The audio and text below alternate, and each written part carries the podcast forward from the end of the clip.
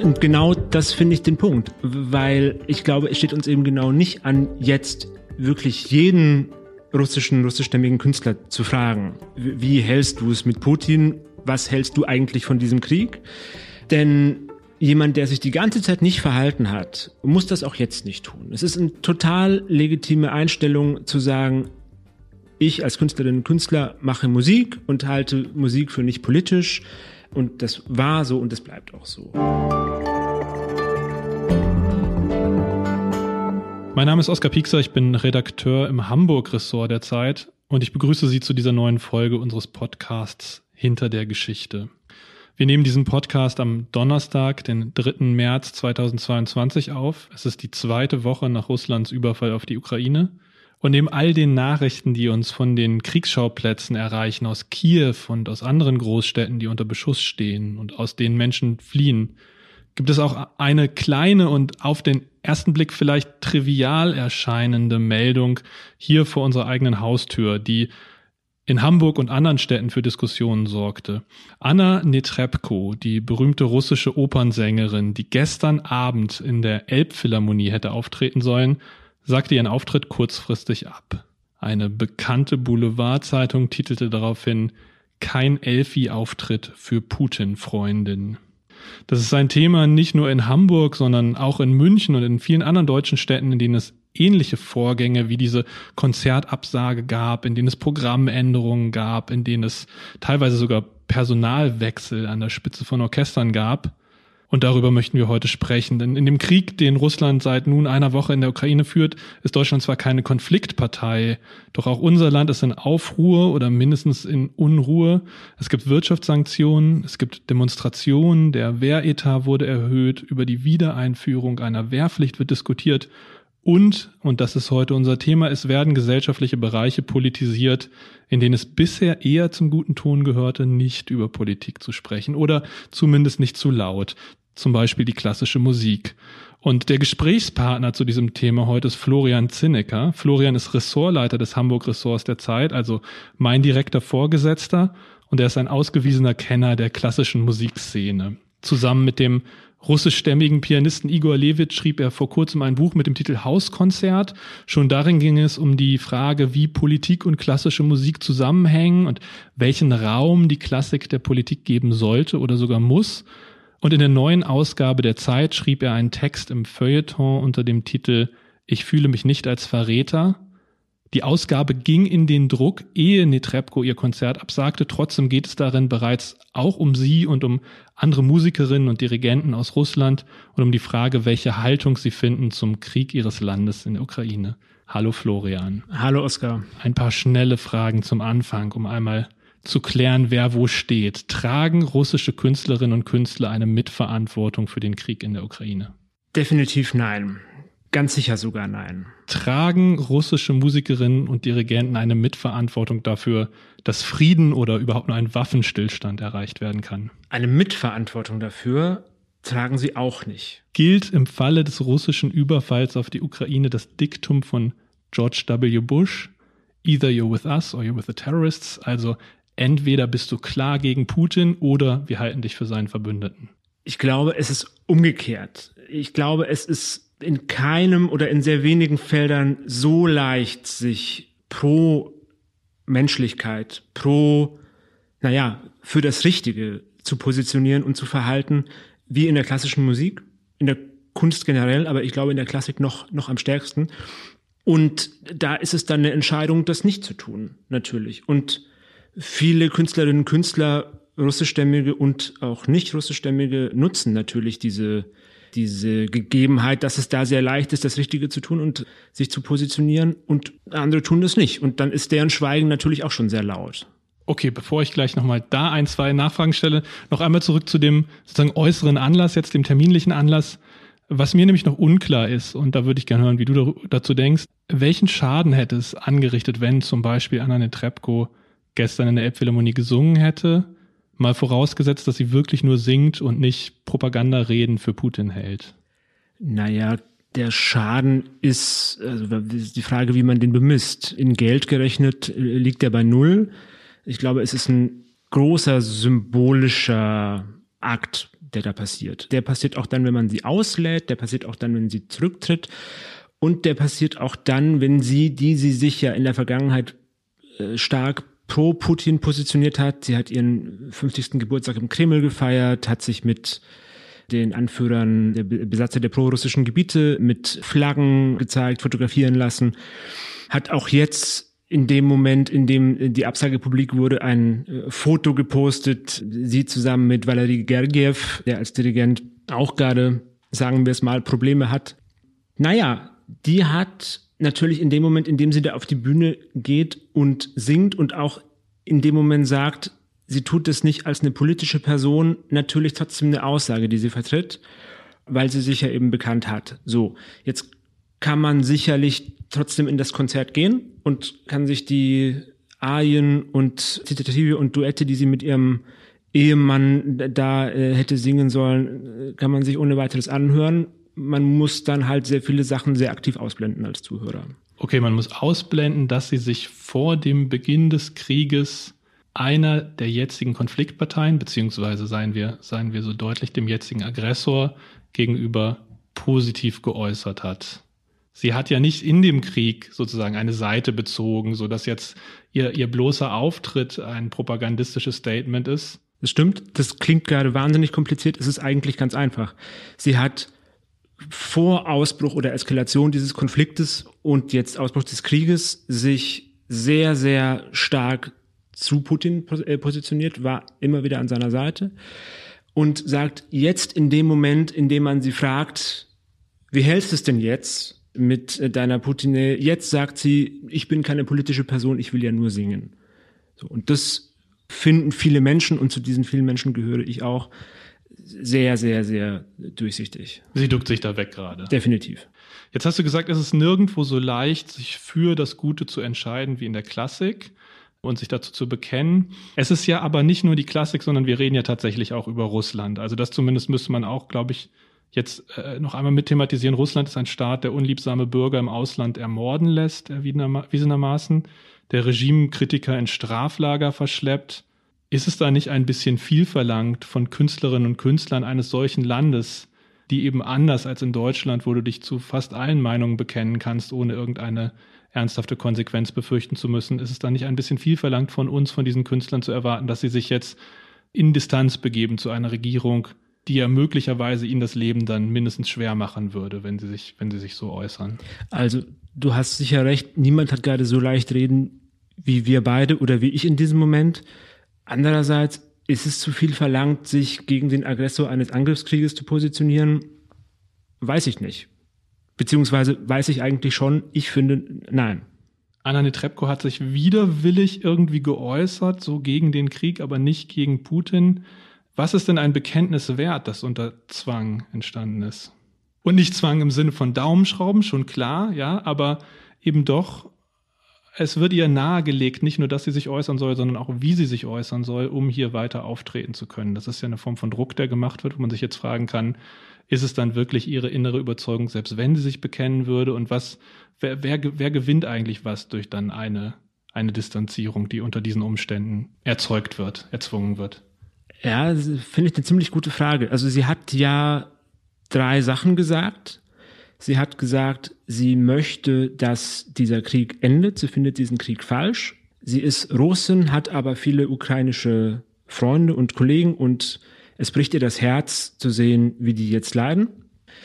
Sie hat zweitens gesagt, sie findet es falsch, jetzt, und das ist das, worauf du anspielst, jetzt von öffentlichen Menschen, von äh, Künstlerinnen und Künstlern ein Bekenntnis zu verlangen, zu erzwingen. Und sie hat gesagt, sie selber ist keine politische Person, sondern sie ist eine Künstlerin. Es ist ihre Aufgabe und sie sieht ihren Daseinszweck äh, darin, Menschen zu vereinen. Und äh, sie versteht nichts von Politik. So, darüber habe ich schon was gesagt gerade. Und ich finde aber den ersten Punkt tatsächlich bemerkenswert. Sie hat gesagt, sie findet diesen Krieg falsch. Sie steht gerade ziemlich unter Druck wegen dieses Kommentars, dieses Statements.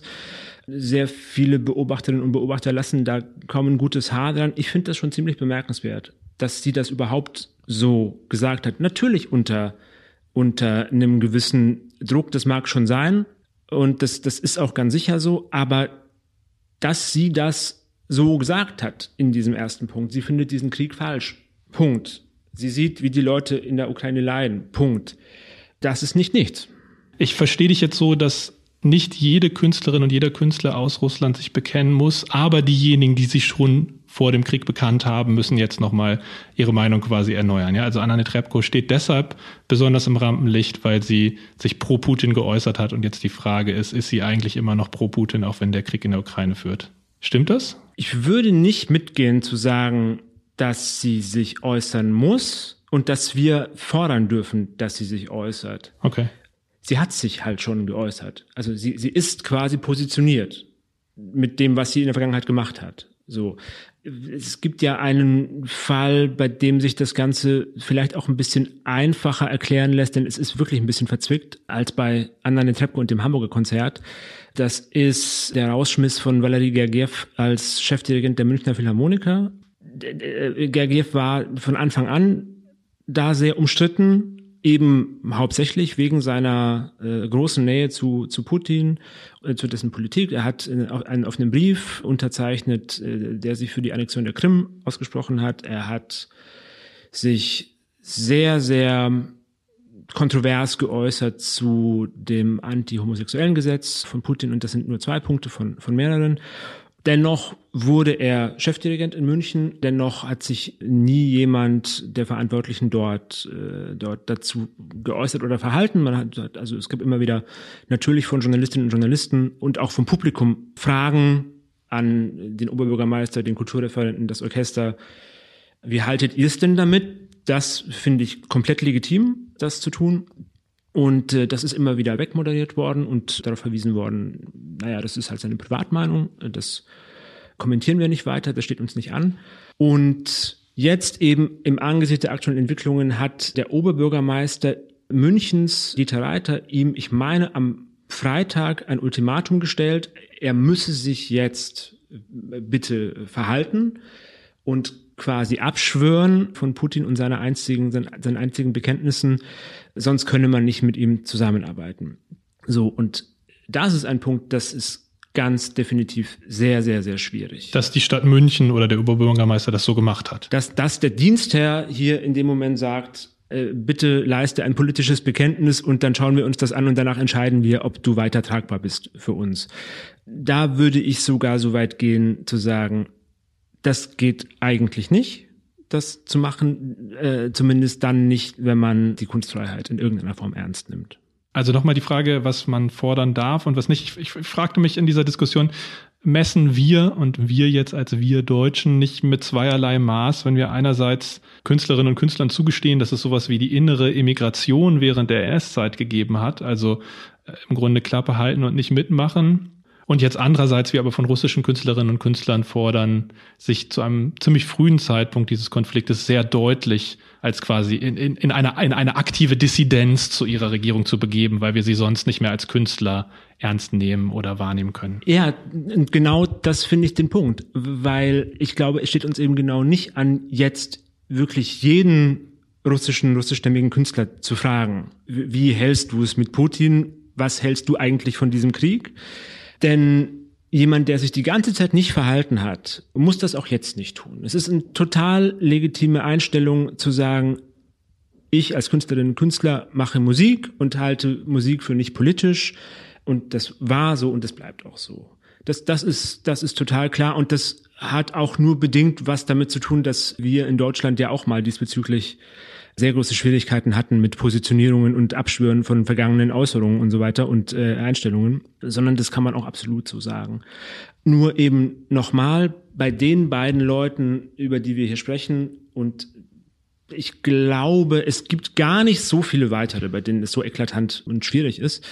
Bei den beiden ist es eben was anderes, denn die haben sich ja schon geäußert. Und da war es jetzt, und das finde ich auch interessant, da war es jetzt ja ein sozusagen nur noch mal vergewissern, ob sie denn möglicherweise ihre Meinung geändert haben. Und das finde ich auch an dieser Causa Gergiev äh, so, so schwierig oder fast scheinheilig jetzt von, von Seiten des, des Dienstherrn, des, des Oberbürgermeisters, zu sagen, wir bauen dir jetzt eine Brücke und wenn du jetzt das Richtige sagst, dann reden wir nochmal.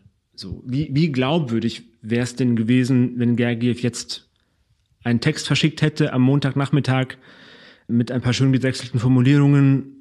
Also wäre das dann wirklich ernsthaft ein Anlass gewesen zu sagen, gut, dann vergessen wir mal alles, was bisher war und schauen glücklich in die Zukunft und dirigieren jetzt wieder Bruckner und Beethoven, so wie immer?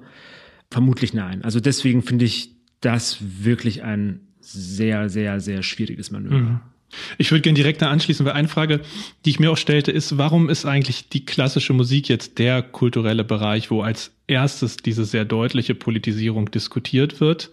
Und äh, die klassische Musik hat ja zwei Besonderheiten, die sie von zumindest vielen anderen Kunst- und Kulturformen unterscheiden. Erstens, sie würde nicht existieren, wenn der Staat sie nicht massiv subventionieren würde. Und zweitens, sie findet oft in sehr repräsentativen Kontexten statt. Also, wenn Anna Netrebko keine Opernsopranistin wäre, die in der Elbphilharmonie auftritt, sondern eine Folksängerin, die in irgendeinem Kiezclub in Hamburg spielt, dann hätte es wahrscheinlich nicht annähernd solche Diskussionen um ihren Auftritt gegeben. Völlig klar. Was ja ganz interessant ist, weil wenn das stimmt, dann ist die Klassik nicht eine ästhetisch besonders reine, nur dem schönen Wahn guten verpflichtete Kunst, sondern durch ihren Kontext eine sehr politische schon immer gewesen, nur dass wir das jetzt vielleicht zum ersten Mal erst richtig wahrnehmen. Ja, und auch wenn ich das vorhin gesagt habe, dass keine Kunstform vielleicht so sehr dazu einlädt oder es so leicht macht, sich in ganz dicken Anführungszeichen für das Gute und jetzt in diesem Fall womöglich Richtige zu, zu positionieren, heißt es ja nicht, dass im Umkehrschluss alle Leute, die klassische Musik machen und das womöglich auch beruflich gute Menschen sind, schon gar nicht dadurch. So. Und auch ins Konzert zu gehen und klassische Musik zu hören, hilft auch noch nicht weiter. Also schon gar nicht in diesem Krieg jetzt und in dieser großen Krisenlage.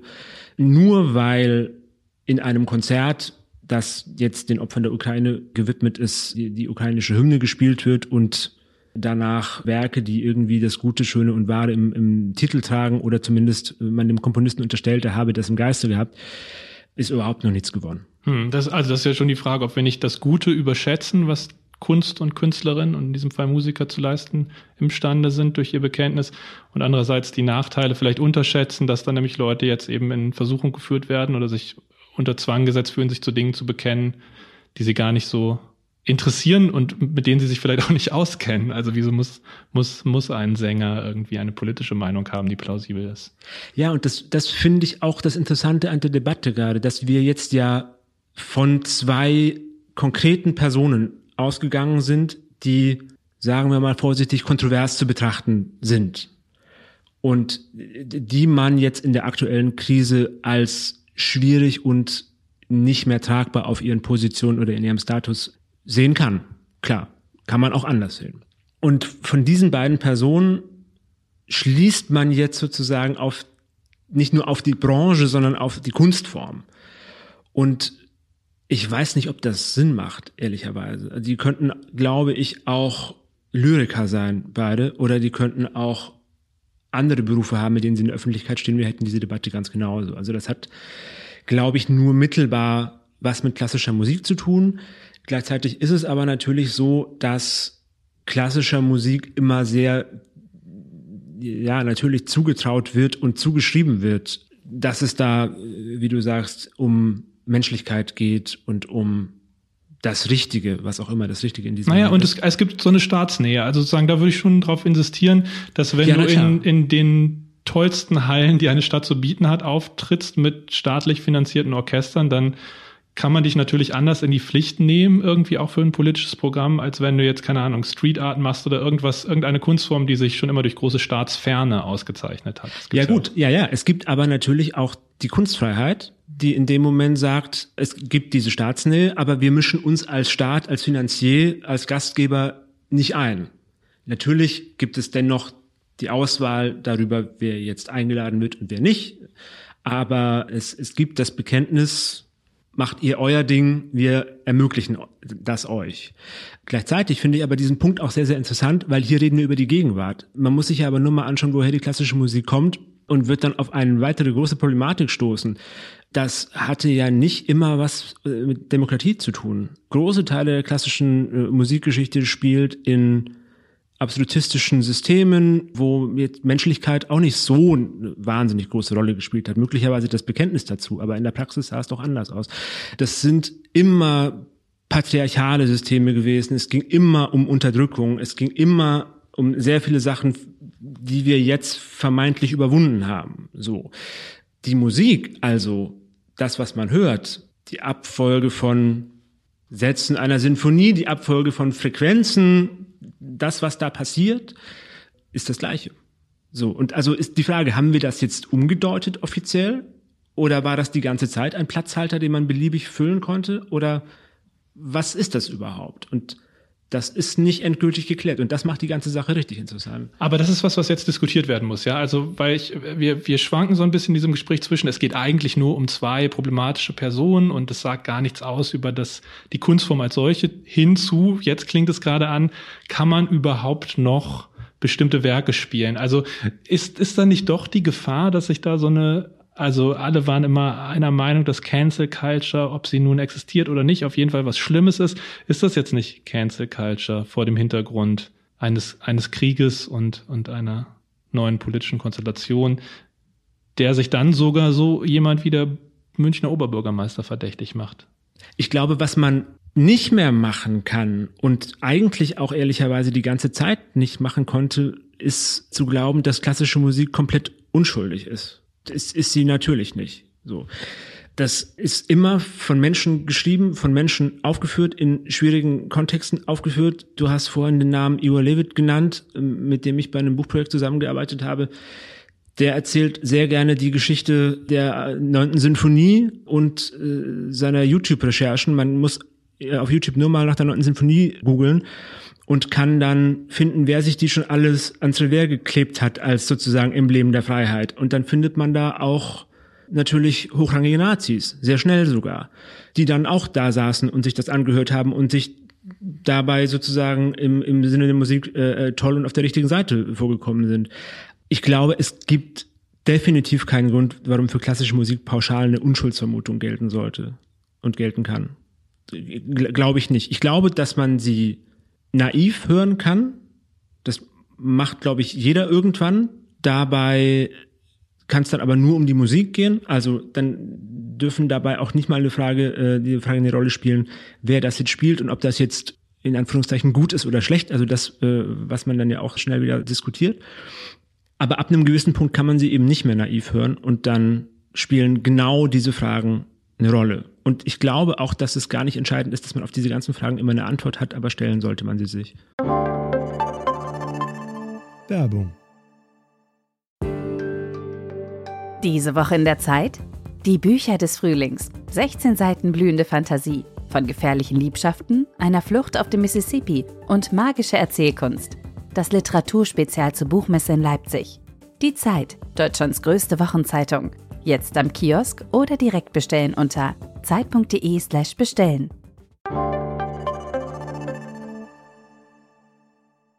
Letzte Frage. Das Konzert von Netrebko ist ja gar nicht wirklich abgesagt, also ersatzlos gestrichen, sondern streng genommen wurde es verschoben.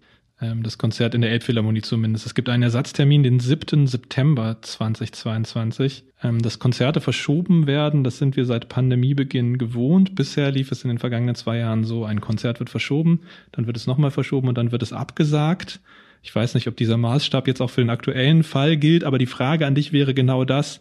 Anna Netrebko am 7.9. in der Elbphilharmonie, wird das Konzert stattfinden? Und was muss passieren, dass du sagst, ja, ist auch okay, das kann stattfinden. Also das musst du eigentlich die Elbphilharmonie fragen oder Netrebkos Veranstalter? Naja, du hast schon gerade, du hast ja schon eine Seite bezogen. Du hast gesagt, es ist schon legitim, nicht von jedem Künstler ein Bekenntnis zu fordern, aber von Netrebko. Das ist schon, das ist schon richtig, dass sie da gefragt wurde und man kann das jetzt nicht naiv hören. Ja, total, total. Ich habe sehr gestaunt, als ich diese Wolte gelesen habe, dass das jetzt nicht abgesagt ist und dass sie es vor allem nicht abgesagt hat sondern dass es, dass es verschoben wurde. Die Elbphilharmonie hat das ganz geschickt kommuniziert. Sie hat heute auf Twitter geschrieben, das Konzert ist nicht abgesagt, es ist verschoben und ich habe den Wortlaut jetzt nicht genau im Kopf, aber sinngemäß alle Beteiligten werden sich zu gegebener Zeit dann sicher nochmal drüber beugen und beraten, was dann zu tun ist. So.